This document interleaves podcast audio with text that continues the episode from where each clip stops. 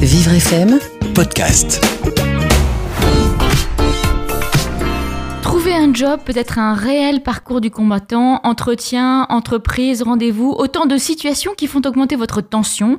Alors même s'il n'y a pas de formule magique pour trouver un emploi, il y a certaines méthodes qui peuvent se révéler efficaces. Le CV est le premier contact que l'employeur a du demandeur d'emploi, il est donc indispensable de le soigner. Jean-Marc Gandhi, vous êtes consultant et formateur en entreprise.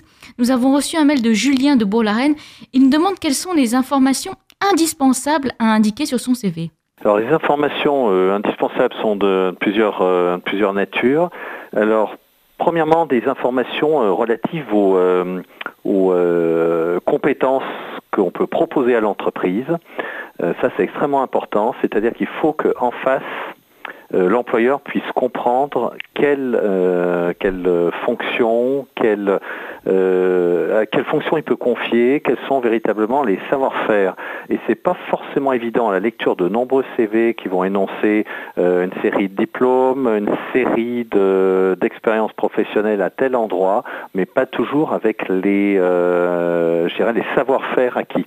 Oui, surtout Donc, à partir d'un certain âge, effectivement, on a, on a fait plusieurs formations, etc. Donc on a un peu tendance à, à, à mettre plein de choses et du coup ça peut être un peu brouillon pour le recruteur. et surtout assez euh, descriptif Mm. de, du, du passé.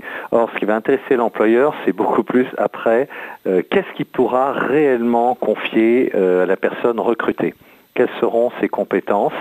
Donc, euh, bien sûr qu'il faut mentionner euh, ses diplômes, si on en a, les expériences passées, mais surtout, surtout bien mettre en avant euh, quel type de poste je peux occuper, quel type de fonction je peux occuper.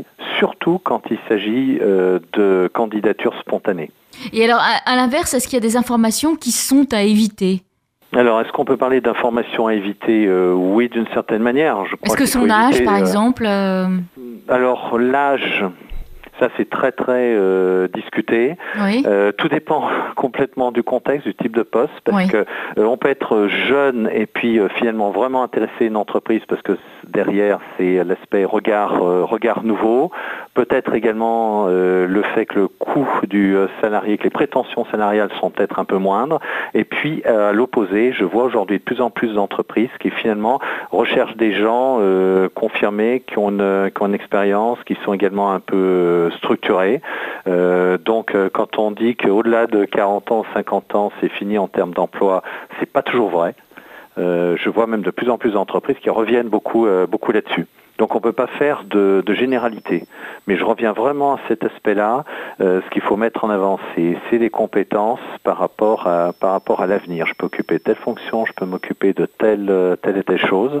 Voilà, donc en négatif, bon, effectivement, on a pu subir euh, des échecs, ça a pu mal se passer. Je pense pas qu'il faille l'évoquer dans, un, dans un CV ou dans un courrier d'accompagnement.